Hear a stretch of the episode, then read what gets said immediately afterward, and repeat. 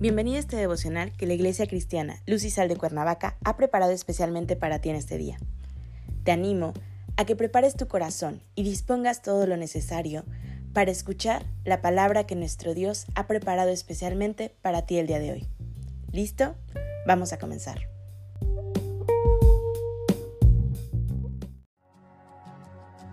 Hola, bienvenido una vez más a este devocional que la Iglesia Luz y Sal de Cuernavaca, México, ha preparado especialmente para ti.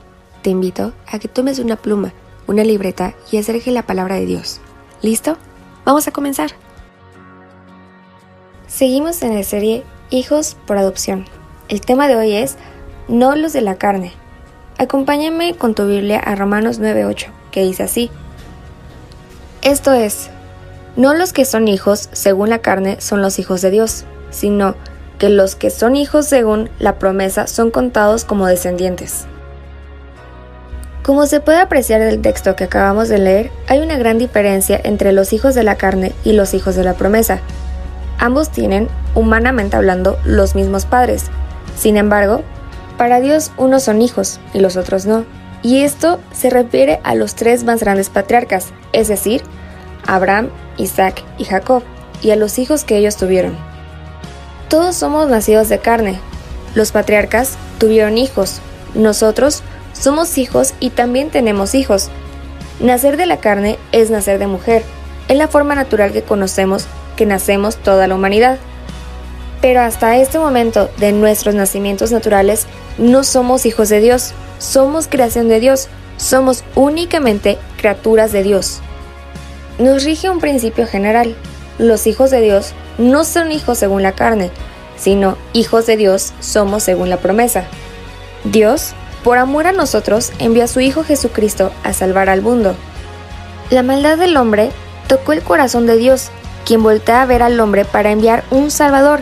Pero aún más allá de esto, toma la iniciativa Dios de iniciar una relación diferente con el hombre por medio de su Hijo Jesucristo. Por medio de la justificación que solo Jesús puede dar es que se da este acercamiento y la reconciliación con el Padre, por medio del perdón de pecados y limpieza de maldad del hombre que solo se puede lograr por medio del Hijo. Comienza entonces una nueva relación con Dios, y la naturaleza pecaminosa que impedía acercarse a Dios es rota por el sacrificio de Jesús en esa cruz, quien se hizo pecado por amor a nosotros, para de esa manera acercarnos al Padre para que ya no estuviéramos ni viviéramos como huérfanos. No es la carne lo que nos acerca a Dios, sino que la carne es la que nos separa de Dios, de manera que en la carne no podemos llamarnos hijos de Dios. Ahora, podemos acercarnos a Dios y le podemos llamar Padre, como Jesús nos enseñó en la oración clásica, cuando los apóstoles le piden que les enseñe a orar.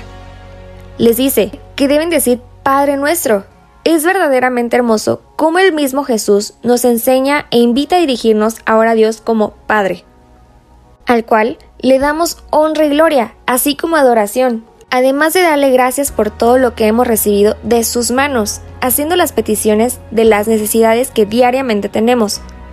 No olvidar que el pan nuestro de cada día viene de Él, de su mano proveedora. Quien pone su fe en Jesús llega al Padre de manera espiritual, en esta oración enseñada por Jesús, podemos ver a Dios como un real y verdadero Padre que no se preocupa, sino se ocupa de nosotros como sus hijos. Relación que damos gracias a Jesús y que solamente por Él es posible que podamos decir a Dios, Abba Padre. Cierra tus ojos.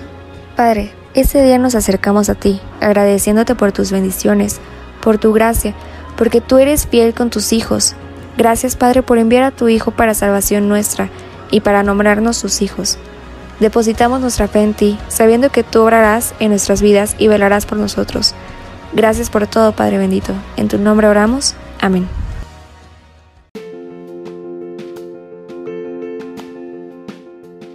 Ha sido un placer compartir la palabra contigo el día de hoy.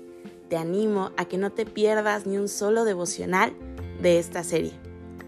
Te espero aquí el día de mañana. Y recuerda, conecta con Dios.